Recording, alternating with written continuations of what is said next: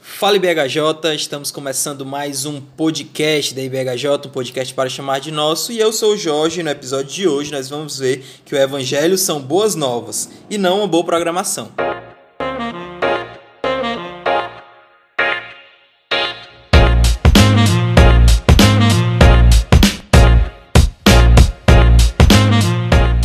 Bom, e antes da gente entrar no nosso episódio de hoje, nós vamos para os nossos tradicionais recadinhos, dizer que essa semana, essa semana ela foi bem puxada, né? A gente está no nosso terceiro episódio dessa semana. Segunda-feira a gente falou sobre o culto cristão, foi um episódio bem legal, a gente teve alguns feedbacks bem interessantes. Na quarta-feira a gente já falou sobre anjos, também é um assunto é, difícil, né, complexo, não tem muita informação, mas a gente pôde é, falar um pouquinho sobre esse tema, que ele também é bem interessante. E hoje a gente vai falar, como você viu aí, a gente vai para o segundo capítulo é, do livro Alegrem-se as cidades, do pastor Tiago Albuquerque. A gente está nessa é, falando sobre esse livro, principalmente para falar sobre plantação de igreja. Mas antes da gente entrar, a gente vai para os nossos tradicionais recadinhos, que são aqueles tradicionais dois, dois recados. Que o primeiro é sobre o nosso link na Amazon. Sempre que você for comprar pela Amazon, lembre de entrar pelo nosso link, colocar as coisinhas lá no carrinho e depois efetuar a sua compra. Você não vai estar tá pagando nada mais e ainda assim vai estar tá nos ajudando a pensar em mais coisas para o nosso podcast. E o segundo recado recado é que a gente está nas redes sociais, é, tanto no Instagram como no Telegram. No Telegram, sempre podendo ali comentar sobre os episódios, tem sido um espaço bem legal. E no Instagram também, né, sempre postando coisas referentes aos episódios, ao nosso podcast. Tem sido também um espaço bem, bem legal. E sempre que você vê alguma postagem lá, curta, compartilhe e faça o nosso podcast chegar a mais pessoas. Sem mais delongas, vamos para o nosso episódio de hoje. Bom, então como você viu aí, hoje a gente vai para o segundo capítulo do livro Alegrem-se as Cidades, do pastor Tiago Albuquerque. Hoje a gente vai falar sobre o conteúdo do Evangelho. E como você deve ter ouvido aí no primeiro episódio, a gente teve dois seminaristas aí, que é o nosso querido Jonas Fernandes. Seja bem-vindo, Jonas. Olá, irmãos. Aqui mais uma vez para falar sobre plantação de igrejas. Espero que a gente possa aprender cada vez mais sobre esse assunto e ter coragem para plantar a igreja. Tem que ter muita coragem, mas vamos lá, né? E o segundo convidado, o segundo seminarista, é o nosso querido irmão Ítalo Cheslon. Seja bem-vindo, irmão, mais uma vez aqui conosco. Obrigado, Jorge. Olá, meus irmãos. É sempre um privilégio estar aqui discutindo, conversando e expondo assuntos importantes que fazem parte da nossa vida, da nossa rotina como cristãos. Quero aqui, de forma pública, Agradecer também, utilizando aqui os meninos, pelo investimento que a igreja fez nas nossas vidas nesse final de semana. Nós participamos de um momento interessante, muito importante para o nosso amadurecimento e também levaremos em breve as ideias, os aprendizados para a igreja, pensando também sobre plantação de igrejas em periferias. Foi um tempo muito precioso, a gente aprendeu bastante e agradecemos à igreja por ter feito esse investimento nas nossas vidas. Massa demais. Inclusive, é, o pastor Tiago estava lá falando exatamente muita coisa que ele está falando aqui nesse livro e foi um momento muito bacana.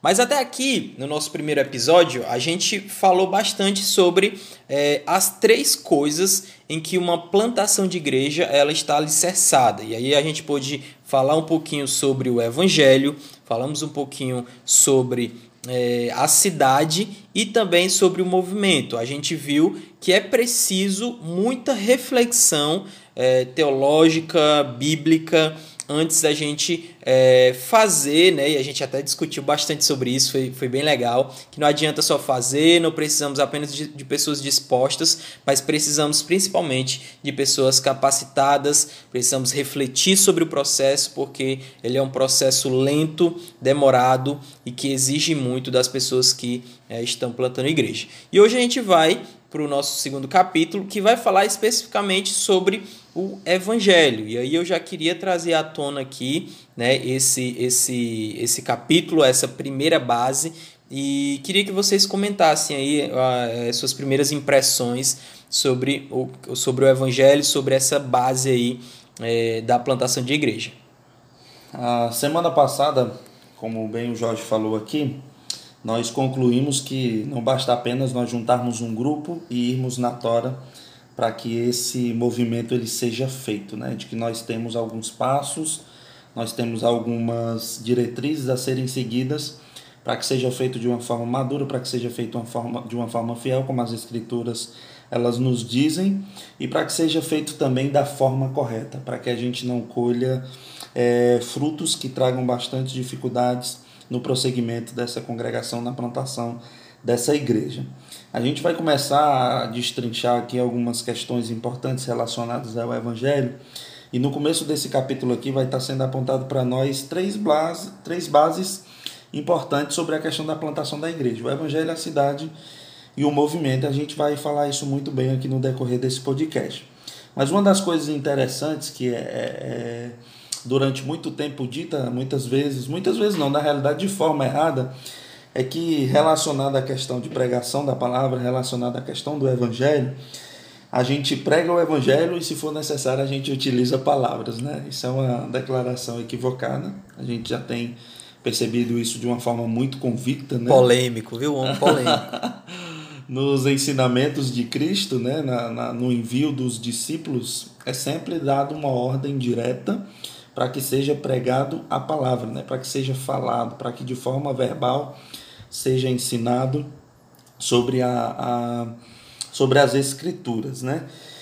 E essa, e essa pregação da palavra de forma verdadeira, quando a gente pensa na plantação de igreja, quando a gente pensa no evangelho, a gente está pensando de forma introdutória aqui como uma base, né? Quando a gente vai fazer uma construção, quando a gente está envolvido em uma reforma, a gente pensa sempre do ponto inicial, do princípio, como é que a gente começa essa, essa obra, né? como é que a gente desenvolve essa obra. Então, pensando nessa base, pensando nesse alicerce, o evangelho não pode ser deixado de lado, ele não pode ser ignorado, ele não pode ser feito de qualquer forma, porque senão os danos nós já sabemos que serão graves e eles serão extremamente prejudiciais para o restante do processo. Diante do que o Ítalo falou, a gente precisa entender que é, o evangelho ele não pode ser raso enquanto o nosso pensamento a respeito dele. Até porque a palavra de Deus não traz um pensamento raso sobre o que é o evangelho. Então, respostas rápidas para definir o que é o evangelho às vezes são perigosas no processo de plantação de igreja. Nós precisamos de uma boa perspectiva, de um aprofundamento do que é o evangelho. E talvez esse, talvez não, com certeza esse seja a base e o passo mais importante no processo de plantação de igreja. As pessoas precisam entender o que é o Evangelho. Entender não de, de, de maneira rasa, generalizada, mas entender de maneira profunda, porque é isso que vai trazer equilíbrio para a sociedade, é isso que traz equilíbrio do, do pensamento a respeito da cidade para o plantador de igreja, é isso que traz equilíbrio no convívio daquela, daquela cidade.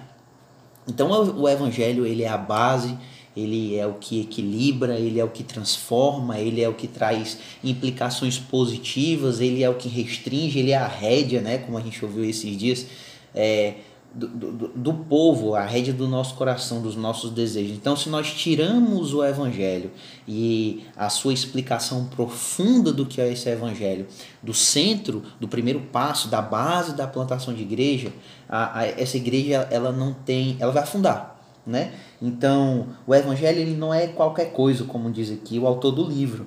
A gente precisa distanci se distanciar desse pensamento anti-intelectual de achar que é, respostas rápidas definem o que é o evangelho. Isso é perigoso e os meninos podem concordar aqui comigo que isso traz um grande dano para a igreja. É porque, às vezes, assim, quando você é perguntado, não, o que é o evangelho? A pessoa vai e diz, ah, é Jesus. Tipo assim, é como se ela simplesmente quisesse resumir algo que não tem como você resumir assim duas palavras é muito difícil. E aí o próprio pastor Tiago vai colocar que em outros momentos o, a, o autor vai estar dizendo Jesus estava pregando o evangelho. Ou seja, o evangelho ali não é necessariamente ele, né? Mas a sua mensagem, ou seja, o conteúdo ali da sua mensagem. Então, às vezes nessa é, gana de querer responder o evangelho, né, sobre o que é o evangelho de uma forma rápida, de uma forma superficial, a gente acaba caindo nesses é, extremos. E ele vai até utilizar algo que é, que é muito legal. É tipo assim, se, se Deus é tudo, nada, nada é Deus, né? Nada é Deus, nada é, é o Evangelho. Então, se tudo é Evangelho, nada é Evangelho. Então, ele vai até pontuar bastante sobre isso. Mas aqui a gente já percebe que o Evangelho ele é o centro, ele precisa ser o centro. E para que ele seja o centro, a gente precisa destrinchar um pouquinho mais sobre ele, ter na nossa mente é, é, bem o que é o Evangelho, as suas nuances, as suas é, as, suas, os seus, as suas formas né, de se apresentar na palavra. Então a gente precisa de reflexão sobre o que é o Evangelho. E aí ele vai começar mostrando o que não é o Evangelho. E aí eu queria perguntar exatamente isso a vocês. O que não é o Evangelho?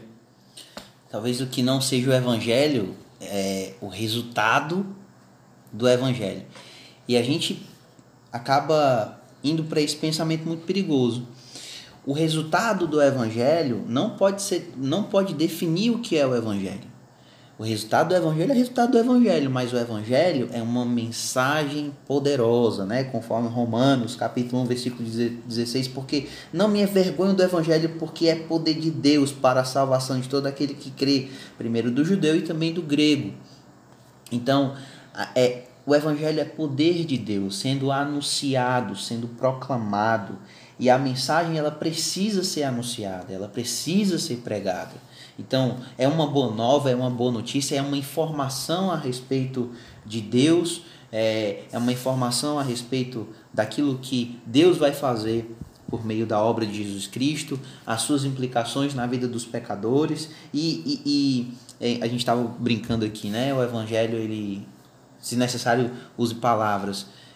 A gente precisa viver o evangelho e, e, é importante viver o evangelho. É, não, não estamos dizendo que ah, não, não, não se deve viver o evangelho ou coisas desse tipo. Não, óbvio que deve viver, né? Mas o ponto não é esse. É, acho que mais do que ser vivido, ele precisa ser internalizado, como diz o pastor Tiago aqui no livro.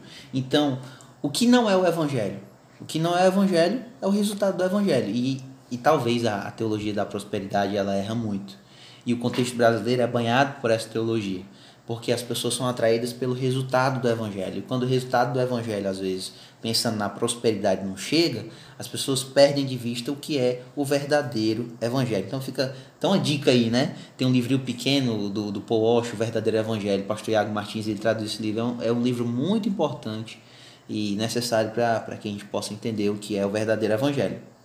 É interessante e é importante reafirmarmos isso mais uma vez, que os ritos que a gente não está destruindo ou desmistificando aqui a importância da questão do exemplo, né? da questão da, da, da nossa prática nessas condutas e nesses comportamentos que a gente aprende como um verdadeiro cristão, né?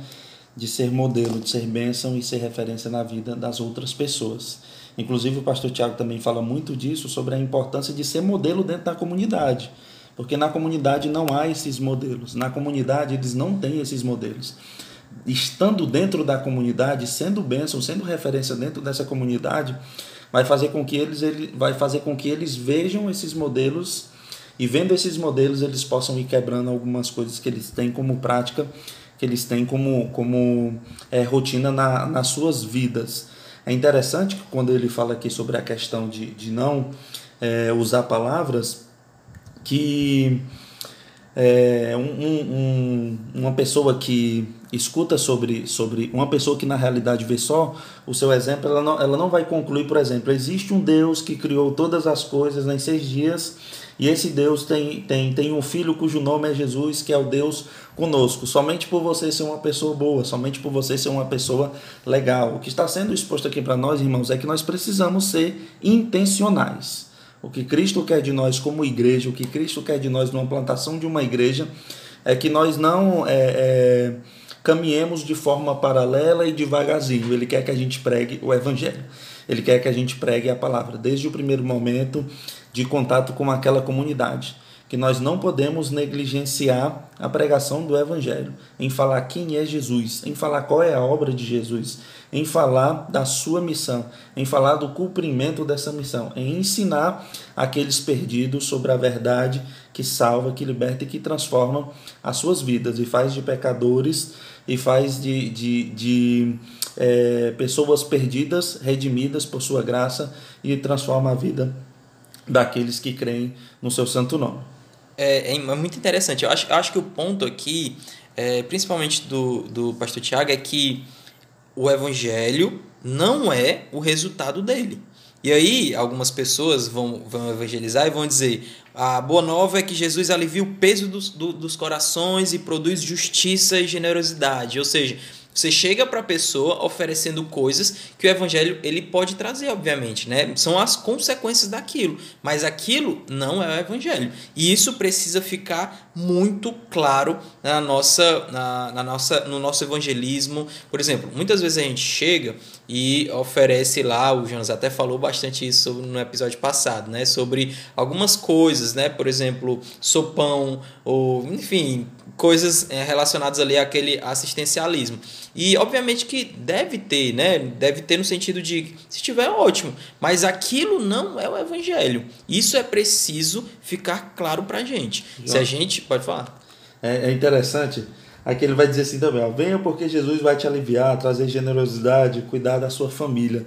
Eu lembrei, perdão, estou interrompido, mas eu lembrei aqui da, da excelente exposição que o Jonas fez agora nesse último final de semana e quando a gente, estudando sobre, sobre a carta aos irmãos lá de Timóteo, a carta de Paulo a Timóteo, a gente vê uma, uma, uma excelente, é, é, um excelente modelo de, de como o evangelho de fato ele é, né? Paulo está ali sozinho, ali no final, o maior evangelista, né?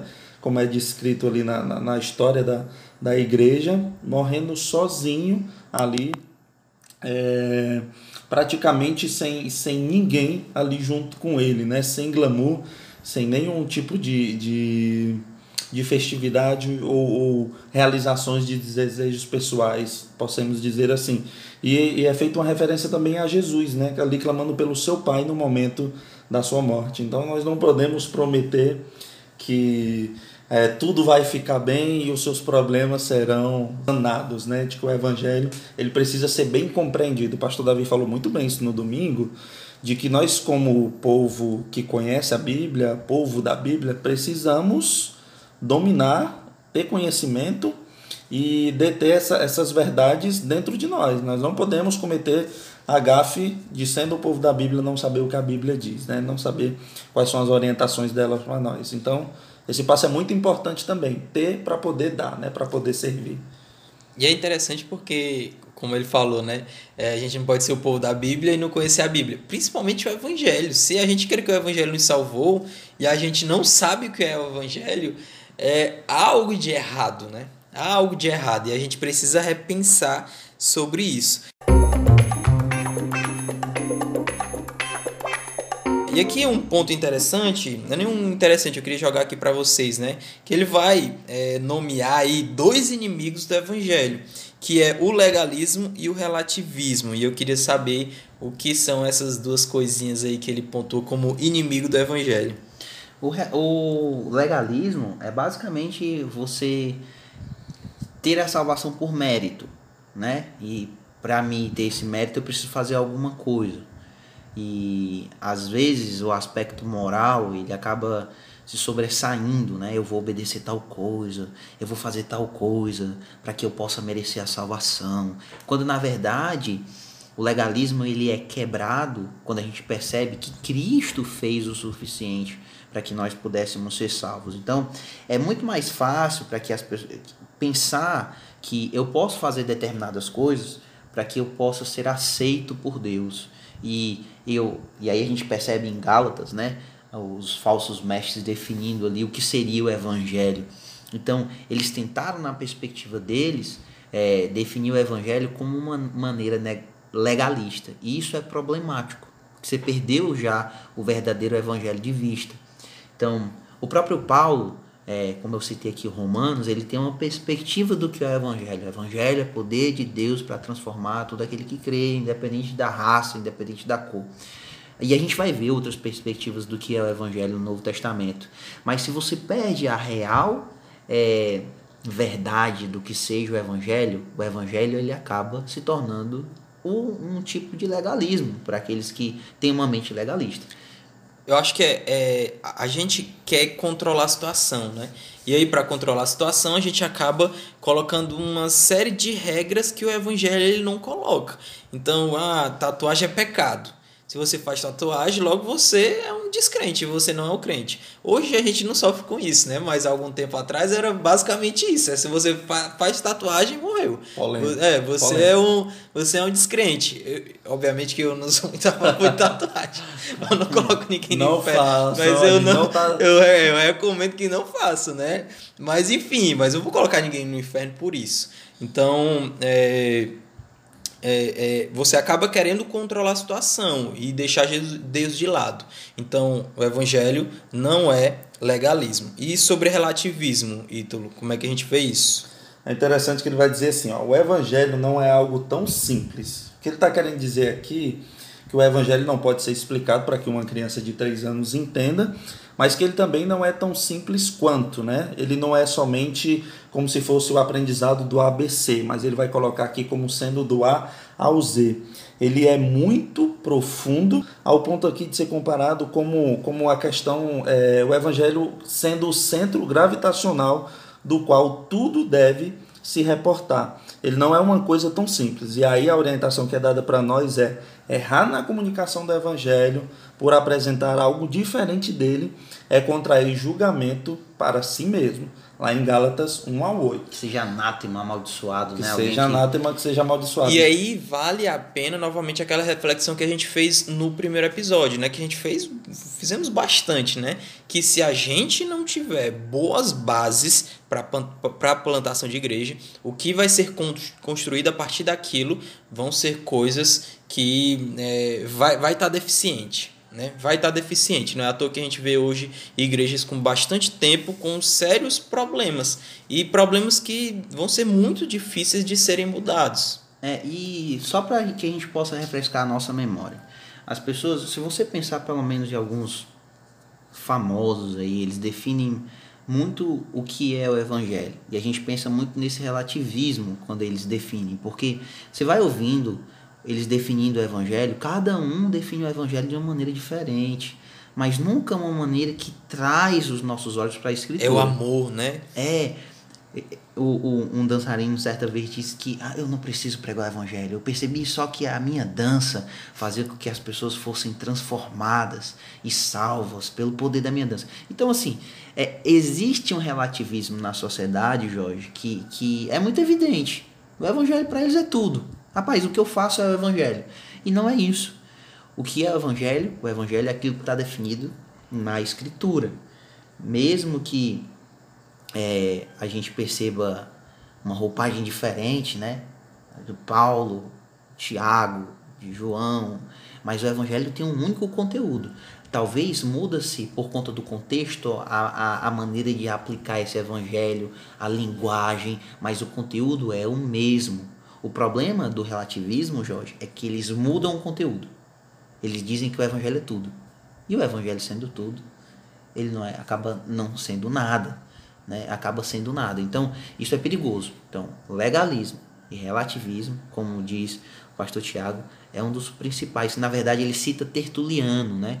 Tertuliano diz que esses são os dois principais perigos do, do Evangelho. Inimigos, né? Inimigos do lá Evangelho. Em, lá em 1 Coríntios, capítulo 15, né, versículo 11, Paulo ele vai dizer que os apóstolos eles haviam pregado o Evangelho e as pessoas haviam crido. E ele aí vai fazer algumas, algumas, é, algumas denúncias quanto ao que está sendo pregado que não é o Evangelho. Ele vai dizer, né, aquele Evangelho que vocês receberam que não é o Evangelho. E ele vai fazer condenações muito fortes, muito pesadas é, é, condenando o que está sendo pregado que não é o evangelho. Ele vai dizer que tem coisas parecidas, mas que não é o evangelho. E ficar nesse meio termo dessas coisas parecidas podem trazer grandes danos à vida daqueles que estão pregando que não é o evangelho, né? Que é como a gente disse anteriormente, que seja anátema, né? Como um falso profeta, está traindo é, condenação para si próprio. Aí ele vai apresentar para a gente alguns textos que vão mostrar o que verdadeiramente é o evangelho que a gente deve se apegar. Né? Um deles está lá em Marcos, capítulo 1, versículo 14, versículo 15. Depois de João ter sido preso, Jesus foi para a Galiléia pregando o evangelho de Deus. Ele dizia: O tempo está cumprido e o reino de Deus está próximo. Arrependam-se e creiam no evangelho. É interessante que o foco que está sendo dado aqui para nós é não acrescente, pregue a palavra, pregue o evangelho há uma mania muito grande, principalmente nos últimos tempos, de fazer acréscimos, né? Tem pastores que, por exemplo, querem fazer acréscimos porque como se a Bíblia não tivesse atualizada, né? Como se a Bíblia não encaixasse no nosso tempo. Tem uns que querem fazer retiradas porque já já está muito antiquado para a nossa época, porque a gente tem vivido. E o foco de Paulo, o foco de Cristo é pregue o evangelho, a palavra de Deus, pura e simples. Não retire, não acrescente pregue o evangelho, anuncie sobre o reino de Deus. Interessante que nesse texto ele vai dizer que é, Jesus tinha ido lá na Galiléia e ele ia pregando o evangelho de Deus. E aí, em seguida ele vai dizer. O que ele, é esse evangelho? Né? Exatamente. Ou seja, é como se o evangelho fosse aquilo que ele vai falar ali é, é, imediatamente, né? Ele vai dizer, pregando o evangelho de Deus. Ele dizia: o tempo está cumprido e o reino de Deus está próximo. Arrependa-se e creia no evangelho. Ou seja, para Marcos, aqui nesse momento, o evangelho é: o tempo está cumprido e o reino de Deus está próximo. Arrependa-se e creiam no evangelho. Ou seja, é, é, o conceito aqui é o do reino. Ele está chegando. A, a, o que vocês devem fazer é se arrepender e se converter e crer no evangelho. E aí ele vai até, faz até essa pergunta que eu achei muito legal, né? Vocês têm ouvido isso? Que o evangelho é isso? Onde vocês estão? Vocês já ouviram que o evangelho é o reino está chegando? Por isso que vocês devem se arrepender e se converter. E é muito legal porque o evangelho nessa passagem diz respeito a promessas cumpridas e a exigência de uma resposta por parte dos ouvintes, né? Isso relata aqui o pastor Tiago no livro. Então a gente percebe que existe, em primeiro momento, esse cumprimento do, de um tempo que foi prometido no Antigo Testamento e depois a gente consegue perceber que essas promessas feitas no passado, elas estão se cumprindo em Jesus, por isso que o tempo é chegado. E a segunda fala é sobre o reino, né? O reino chega com o Senhor Jesus. E terceiro, é, são esclarecidas e respostas das pessoas em relação ao cumprimento desse reino. Então, Jesus exige uma resposta, que é o arrependimento. Então, para Marcos, o evangelho é tá ligado ao cumprimento, ao reino, ao arrependimento, à crença. Então, essas quatro coisas define na perspectiva de Marcos o que é o evangelho. Por isso que é importante a gente saber a partir da escritura.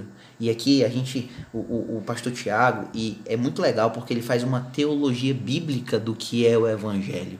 Então, para Marcos, o evangelho diz respeito a essas quatro coisas. Mais uma vez, ao cumprimento de um tempo, ao reino que se aproxima, que, tá, que tem, tenha chegado, ao arrependimento e à crença do povo que escuta esse evangelho. Isso é muito importante, porque está aí.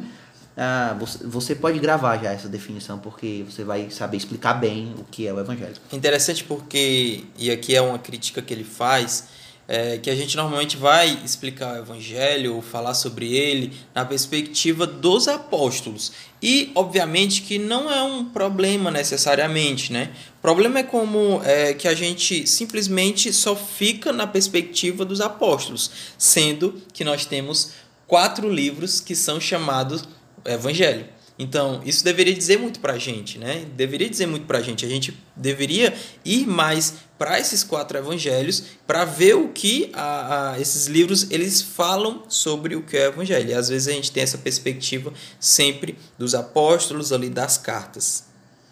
Dois, mais dois textos aqui, aí mudando para a perspectiva de Mateus. Mateus ele define o evangelho acrescentando mais uma palavrinha que é muito legal. Ele diz assim em Mateus 4, 23: Jesus percorria toda a Galiléia, ensinando nas sinagogas, pregando o evangelho do reino e curando todo tipo de doenças e enfermidades entre o povo. Então, na ideia de Mateus, o evangelho diz respeito ao reino. Jesus é do reino, pertence a esse reino, ele coloca o evangelho como sendo o cumprimento ou a boa notícia de que o reino que tinha sido prometido nos tempos antigos está se cumprindo agora na pessoa, no rei do Senhor Jesus Cristo. Então, mais uma definição do que seria o Evangelho. Diz respeito ao reino desse rei que veio e que foi nos tempos antigos. E ele continua dizendo em Mateus 9,35, porque depois o texto continua, né? É, Jesus percorria todas as cidades e aldeias, ensinando nas sinagogas, pregando o Evangelho do reino e curando todo tipo de doenças e enfermidades. Então, Mateus continua trazendo mais implicação e evidenciando o que seria esse evangelho. Então, além de trazer o reino para o argumento, ele traz as evidências de que esse reino chegou por intermédio e por meio da ação de Jesus Cristo de curar as doenças e todo tipo de enfermidade. Então, é muito interessante perceber que para Mateus o evangelho é isso. É interessante, Jonas, que lá em, em João, no Evangelho de João, ele não vai usar a palavra evangelho, né? No entanto, o capítulo 3 vai estar mostrando aqui para gente uma nomenclatura que, que nos aponta de forma direta para isso que a gente tem refletido a gente tem é, esclarecido aqui. Jesus respondeu: Em verdade, em verdade lhe digo que se alguém não nascer de novo, não pode ver o reino de Deus. Tem um episódio ali com, com Nicodemos, né? A gente até já conversou muito sobre isso lá no, no nosso núcleo, que ele não compreende que nascimento é esse que está sendo ensinado para ele. E aí vai ser exposto para ele de que esse nascimento está sendo, tá sendo exposto como, como uma mudança de vida, né? como uma, uma simbologia de que ele está morrendo para o mundo e agora ele vive para Cristo, de que ele é uma nova criatura, de que agora esse evangelho faz dele alguém regenerado. As coisas velhas ficaram para trás e tudo se fez novo na sua vida. E mais na frente ele vai dizer: assim como Moisés levantou a serpente no deserto, assim também é necessário que o filho do homem seja levantado, para que todo o que nele crê tenha a vida eterna. Então essa, essa, essa questão sobre a entrada no reino, ela tem que passar por Jesus. E a gente não pode. Diz respeito é, a relacionamento, né? Diz respeito a relacionamento. Nós temos que passar por Jesus, nós temos que ter um relacionamento com Jesus. Envolve arrependimento, envolve mudança de vida.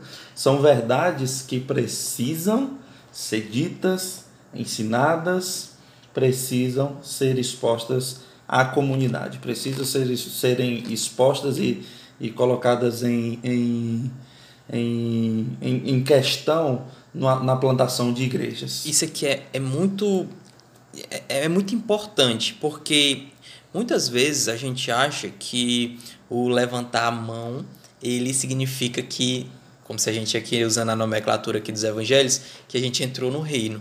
Mas o que é, esses autores eles estão nos mostrando é que é preciso acontecer uma, muda, uma mudança interna. Em todos eles você vai ter que se arrepender e vai ter que crer no evangelho. Ou seja, é de dentro para fora. Não é porque você levantou a sua mão que você agora é um crente. Não significa isso. Você é um crente quando você entende esse evangelho, quando você se arrepende dos seus pecados e quando você crê né, é, no evangelho, você crê no reino de Deus, que você crê nesse rei Jesus, né, que ele morreu e ressuscitou, como nesse caso aqui, né, que ele foi levantado e todo aquele que crê nisso vai ter vida eterna. Então é preciso ter um, uma mudança interna. E aí depois, a partir disso, né, vai ter mudanças externas, vai ter bênçãos advindas desse relacionamento. E o que testifica isso, Jorge, já foi dito pelo pastor Paul Washer há muito tempo atrás, naquele sermão bem conhecido dele, né, naquele sermão chocante, que ele fala que o que testifica que nós verdadeiramente fomos salvos é que a gente continua crendo e que a gente continua se arrependendo. A gente continua crendo, a gente continua se arrependendo. São características constantes que demonstram que verdadeiramente a nossa confissão de pecados, que verdadeiramente a nossa vida sendo entregue para Jesus, de fato ela foi verdadeira, que nós continuamos crendo e nós continuamos nos arrependendo. Amém, igreja? é muito legal porque na ideia de João, o evangelho diz respeito a relacionamento. Eu preciso ter um relacionamento com Jesus para que eu possa ter a vida eterna. Para Lucas existe aí a essa ele apresenta o evangelho como sendo como recebendo pecadores e esses pecadores vivendo de maneira agora subordinada ao espírito, né? Essas pessoas que eram marginalizadas no evangelho de Lucas agora têm visões diferentes dos outros. Agora eles têm uma ideia diferente daqueles que talvez fossem mais importantes na sociedade. Então, os marginalizados é, no Evangelho de Lucas são transformados, existe uma mudança. O Evangelho de Lucas transforma.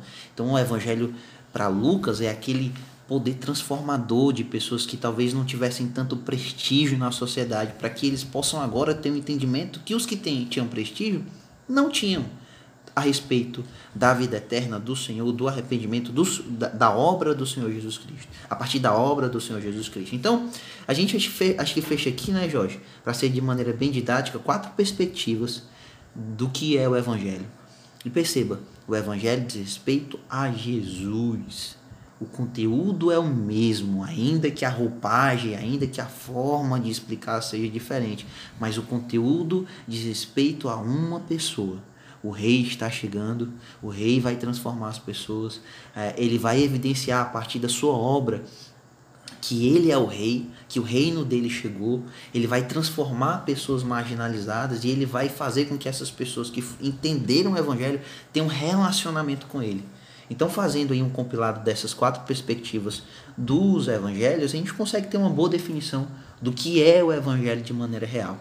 Para a plantação de igreja, se nós não entendemos o que é, e aí eu falo para aqueles que querem ser plantadores de igreja, se você não entende bem o que é o evangelho, quando eu falo entender bem, entender de maneira profunda, procurar entender a partir da obra de Cristo nos evangelhos, você vai colocar em xeque o equilíbrio da igreja em que você pretende plantar. Então, é importante entender sobre o que é o evangelho. Aqui também tem outro detalhe, o Jonas pontuou até um pouquinho, né? É, e o pastor Tiago vai falar bastante, porque são 27 livros né, do Novo Testamento. E, e os autores quer, que, querem que você olhe para tudo isso, né? Olhe para todas as nuances do Evangelho, para quando você chegar ali é, em determinada localidade para pregar o Evangelho, você saiba usar da forma que da forma mais correta ali para aquele seu determinado público. Ou seja, a contextualização aqui é importante. Então, para um público, é, João usa ali a figura do relacionamento. Já lá para Mateus é o reino. Então, a diferença ali, né? Ele, não, não é uma diferença que um vai estar tá certo e o outro vai estar tá errado, não. Mas é quando você pensa aqui, né, de alcançar pessoas, o evangelho ele é elástico. Então, tem culturas que talvez uma forma que de evangelho, é, de a gente explicar e pregar o evangelho, seja mais efetivo do que em outros. Então, o evangelho ele é, ele é elástico suficiente para se encaixar em toda a cultura. Isso não quer dizer que ele vai, é, enfim, aceitar tudo ou concordar com tudo, não, mas que ele tem a sua, como o Janos falou, nessa roupagem diferente. O conteúdo é o mesmo, mas a roupagem é diferente. Você pode contextualizar o evangelho e a gente vê isso aqui nesses quatro evangelhos, né? Nessa, nessas quatro formas de encarar o evangelho para públicos diferentes e em roupagens diferentes.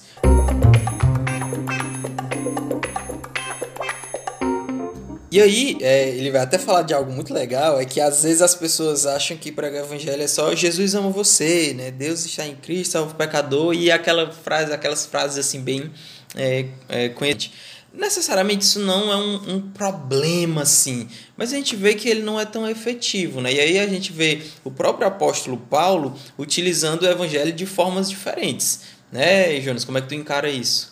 É, Paulo em Atenas, por exemplo, ele usa, ele usa a explicação ali no aerópago é, para fazer com que o povo entenda o que é o evangelho, né? Então, é muito perigoso você não ter uma boa, um bom entendimento do que é o evangelho, porque se Paulo não entendesse o que é o evangelho, ele não conseguiria ter pregado de maneira tão penetrante para aqueles povos ali que estavam reunidos no Areópago. Esse é um dos episódios.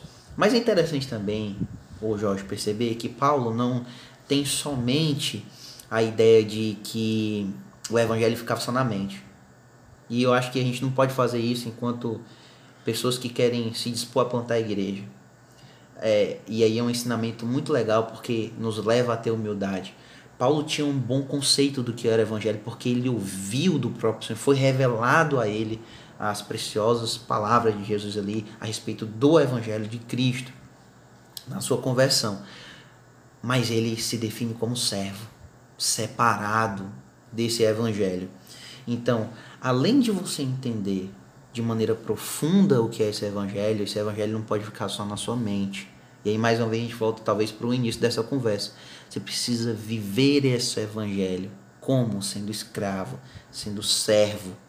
Então, é importante nós entendermos o evangelho porque nós precisamos confirmar aquilo que pregamos, como diz Charles Spurgeon, né? o pregador ele precisa confirmar o que prega vivendo esse evangelho. Então, é importante perceber a profundidade do evangelho, entender o que é o evangelho, porque vai chegar um momento, talvez você chegue na sua em Atena, talvez você tenha o seu areópago aí, né? Meu irmão minha irmã. Qual, de que maneira você vai pregar? Como você vai apresentar o evangelho? Você precisa entender o que é o evangelho para que talvez você mude a roupagem como Paulo mudou, mas o conteúdo precisa ser o mesmo. Talvez, é, e esse ponto que o Jonas colocou, ele é, ele é muito importante significativo. A gente até estava conversando aqui é, em off-topic que nós precisamos crer no Evangelho. Será que a gente crê no Evangelho? Eu estava dando um exemplo aqui que uma vez um, um, um, pastor, uma igreja foi pregar lá no, na Praça do Ferreira e eles lá no sopão, aquela coisa toda, um dos, dos, das, dos drogados lá, né, das pessoas que usam é, usuários ali, ele se converte, ele chega no cara e diz, ó, oh, eu, eu creio nesse Jesus aí. Só que eu moro na rua, preciso ir para uma clínica e mudar, porque eu creio nesse Jesus aí. E o cara simplesmente não, não tinha, né? não sabia o que fazer. Porque ele, pelo menos na minha percepção aqui, talvez ele não ia, não cria que o evangelho ele poderia salvar aquelas pessoas. Muitas vezes nós somos assim. Nós não cremos na mensagem que a gente está proclamando. E muitas vezes esse é o grande problema de pessoas não se renderem a Jesus. Se nem nós cremos. Se nem nós cremos e a gente fala aqui da boca para fora, será que nós realmente cremos no Evangelho? Isso precisa é, bater na sua cabeça, bater na sua mente, bater no seu coração. Eu preciso crer no Evangelho para que eu possa pregar para as outras pessoas. Primeiro, né, de, de forma bem clara mesmo, eu preciso crer no Evangelho. E aí, tentando pensar um, um pouco mais tecnicamente aqui, né? É, quando você vai para o Bom Jardim, você vai pregar de uma forma. Porque você precisa entender quem são as pessoas que você vai você vai estar tá pregando. Você não pode pregar no Bom Jardim da mesma forma que você prega, por exemplo, é, para o mais alto escalão de pessoas ricas de Fortaleza. A linguagem, às vezes, ela muda, a roupagem muda. Irmãos, isso aqui é um ponto importante, assim. Porque você vai pregar em outro país, por exemplo, um país da África, você não pode pregar como você prega aqui no Brasil, né? A roupagem ela precisa ser mudada. O conteúdo, importante dizer isso. Eu não estou dizendo que o conteúdo é diferente. O conteúdo deve ser o mesmo, mas a maneira, a roupagem, ela, ela tem que passar por, por essa lente do contexto, certo? Você vê Paulo pregando em Atenas, é diferente de Paulo pregando na Galácia, né? pregando em Corinto, pregando em Tessalônica. Então a gente consegue perceber nos 27 livros do Novo Testamento a maneira que os homens de Deus pregavam o evangelho, o conteúdo mesmo, mas de formas diferentes, porque existia o contexto da cidade. Isso é importante pontuar e às vezes não achar assim, ah, porque talvez você pode pensar, né?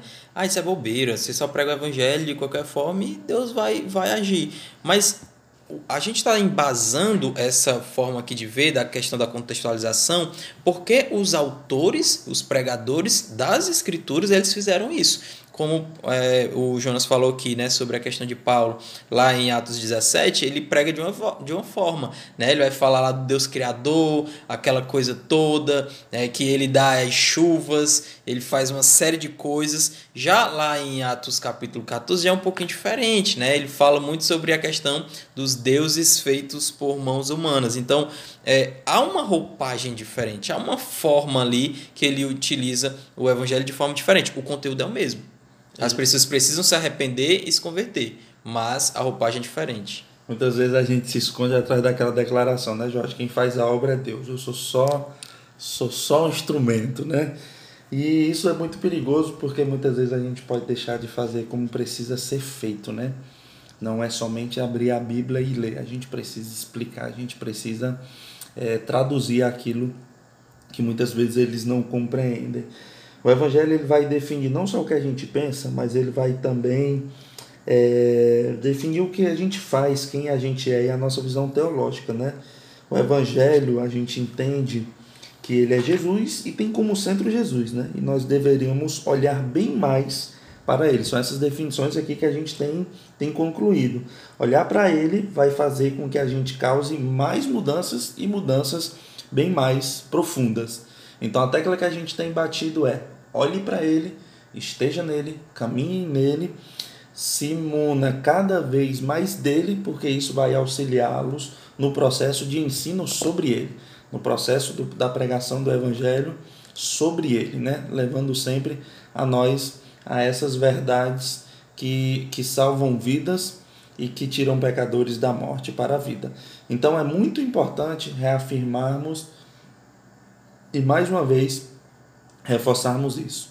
O Evangelho precisa estar em nós afiado para que possamos é, agir como resposta ao mundo que está em sofrimento, ao mundo que está perdido. Três coisas importantes do que o Evangelho produz, né? Ele produz aí um, um, um novo tempo na vida daqueles que são alcançados pelo Evangelho.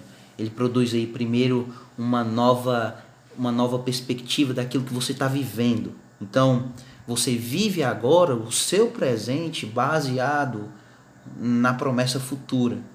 Então, essa primeira é, ideia daquilo que o evangelho produz nas pessoas, né? Segundo, ele produz aí um movimento de dentro para fora. A gente consegue perceber a ética do evangelho no, em Mateus, do capítulo 5 ao, ao capítulo 7, né? Jesus, a ética do reino, né? A ética do reino o, o evangelho transformando as pessoas, não só o tempo que elas vivem, porque elas estão olhando para o futuro e é transformado o presente delas, mas de dentro do coração delas para fora. Então o evangelho transforma profundamente o coração das pessoas e isso é evidenciado com a vida vivida no mundo. E terceiro, o evangelho traz um movimento aí de cima para baixo. Jesus veio, viveu aqui no mundo, né? E a gente consegue perceber que na vinda de Jesus, do reino dos céus para este mundo, a maneira que nós devemos viver também. Então, Jesus se tornou servo ali e a gente precisa imitar o próprio Senhor Jesus. Então, esse, essa implicação, ela precisa ser e deveria ser o resultado na vida das pessoas, a obediência interna que resulta na obediência externa. E isso é um estilo de vida completamente diferente, como diz o pastor Tiago, né? Tanto de cima para baixo, como de dentro para fora, como é, do tempo que você está vivendo. Então, o Evangelho, como a mensagem a respeito de Jesus, é, é importante para que a gente possa ser transformado. Então, se você tira o Evangelho no movimento de plantação de igreja, você perde de vista cristãos que podem ser fiéis e que podem entender o que é o Evangelho e trabalhar para esse reino de maneira é, coerente com o próprio Evangelho. Se não for Evangelho, provavelmente vai ser outra coisa e normalmente não é uma coisa muito boa. Ou é legalismo, ou é relativismo, ou são coisas aí absurdas como a gente vê hoje. Então, precisamos pensar sobre o Evangelho, precisamos saber o que é o Evangelho, precisamos crer no Evangelho. Aqui, mais uma vez, eu queria pontuar isso: precisamos crer no Evangelho. Crer que ele é o poder de, de, de Deus para a salvação de todo aquele que crê. Precisamos crer nisso. E por último, saber que esse evangelho ele transforma, ele torna é, você que talvez seja um empregado pastor do seu patrão. Então são coisas que só o evangelho ele pode trazer. Então o evangelho ele muda, ele transforma e a gente precisa crer nisso. Queria agradecer vocês e é, perguntar se vocês querem pontuar mais alguma coisa nesse segundo capítulo. É um capítulo muito legal, tinha muito mais coisas para a gente poder aproveitar, mas acho que foi o suficiente para hoje. Jonas, quer pontuar mais alguma coisa? Queria dizer que se você faz todas as outras coisas mas não prega o evangelho na plantação de igreja, você não faz nada. Você não faz nada. Você, eu vou dizer uma frase pesada. Talvez você esteja engordando os porcos para ir queimar no inferno. Nós precisamos transformar, nós não, a palavra precisa transformar a vida das pessoas. O que é que nós fazemos? Nós abrimos a boca, se disponibilizamos, mas sendo fiéis e pregando a mensagem fiel, o verdadeiro evangelho. Então, é tempo, irmãos, de, de construirmos uma boa base, né? uma boa estrutura, um bom alicerce, bem firmado, capaz de sustentar grandes construções. E é isso em relação ao Evangelho, é isso em relação à plantação de igrejas. Eu creio que todas essas definições, todas essas conclusões, elas podem nos assustar, elas podem nos, nos fazer temer por saber da seriedade que é a plantação de igrejas, mas eu creio que, como eu falei da semana passada, nós seremos bem mais felizes, estaremos com certeza agradando ao Senhor se nós formos fiéis na pregação do Evangelho, na plantação de igrejas. É um grande desafio que a nossa igreja ela precisa viver, ela precisa passar. Nós precisamos plantar igrejas urgente, urgente.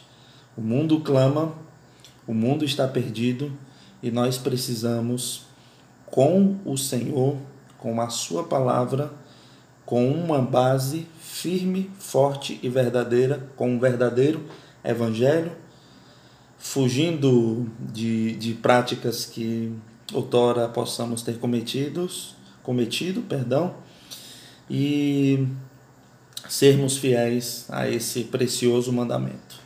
Então, que Deus nos ajude. Esse é o meu clamor nesse processo de plantação de igreja. Não só plantar igreja, né, então, mas plantar igrejas baseadas no evangelho verdadeiro. Era isso, gente. Segundo capítulo aí desse livro, Alegrem-se as cidades, a plantação de igrejas nas, periferia, nas periferias dos grandes centros urbanos. É um livro que tem sido bênção aqui pra gente. Espero que tenha sido é, bênção também, esteja sendo bênção também para vocês. Mas é isso. É, Segunda-feira vai sair o nosso último episódio é, do ano, episódio número 70. E eu espero que você tenha gostado desse episódio. Tchau, tchau, pessoal, e até a próxima.